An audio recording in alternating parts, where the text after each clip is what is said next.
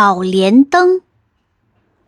从前，在华山的圣母殿里，住着一位美丽善良的仙女——华山三圣母娘娘。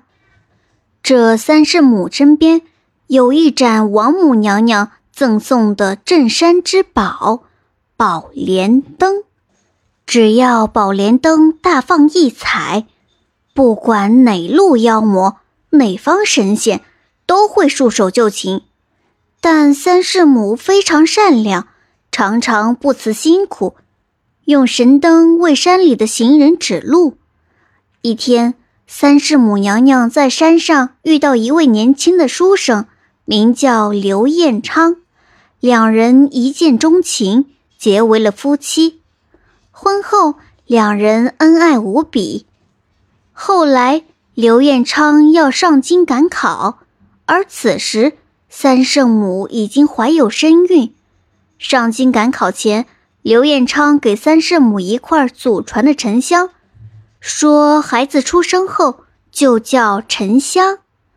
不久，三圣母私嫁凡人的消息让他的哥哥二郎神知道了。二郎神觉得妹妹私自下嫁凡人十分丢脸，就去找妹妹问罪，结果两人话不投机，打了起来。二郎神一气之下夺过宝莲灯，并把三圣母关在了华山的黑云洞里。三圣母在黑云洞里生下了儿子沉香，并写下了血书，放入孩子怀中，偷偷托付土地神。一个月后，在圣母殿里，将孩子交给前来朝山的刘彦昌。再说上京赶考的刘彦昌。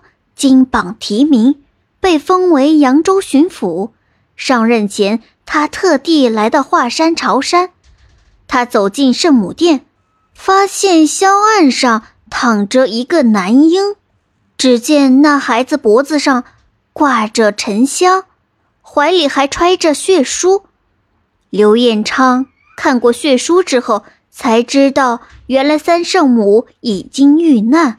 眼前的男婴就是自己的儿子，刘彦昌把沉香带回扬州，留在自己的身边，细心抚养。就在沉香十三岁那年，他偶然在父亲的箱子里翻出了血书，才知道母亲被压在华山底下。于是他带上血书，独自去华山救母了。可是沉香小小年纪。还是个凡人，怎么救母亲呢？天上的霹雳大仙被沉香的决心感动了，他把沉香带到天河里。神奇的天河使沉香拥有了无穷的神力。后来，霹雳大仙还帮沉香得到了一把宝斧。有了神力和宝斧，沉香就向华山奔去。他来到华山黑云洞前。大声哭喊着娘亲，声音穿透重重岩层，传入三圣母的耳中。三圣母知道儿子一片孝心来救自己，激动不已。但想到沉香年幼，二郎神又抢去了宝莲灯，儿子哪里是二郎神的对手呢？没办法，三圣母叫儿子去向舅舅求情。沉香来到二郎神庙。向舅舅二郎神苦苦哀求，谁知二郎神铁石心肠，非但不肯放出三圣母，反而还要打沉香。沉香觉得二郎神欺人太甚，便拿起宝斧和二郎神打了起来。这件事惊动了天上的太白金星，他派了四位仙姑去看个究竟。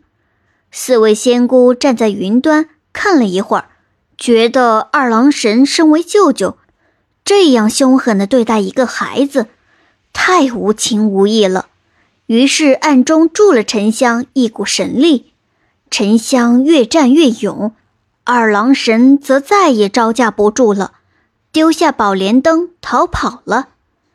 沉香立刻赶回华山，来到黑云洞前，只见他抡起宝斧猛劈过去。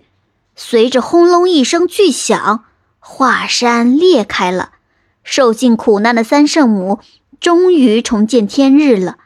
她和儿子紧紧地抱在了一起。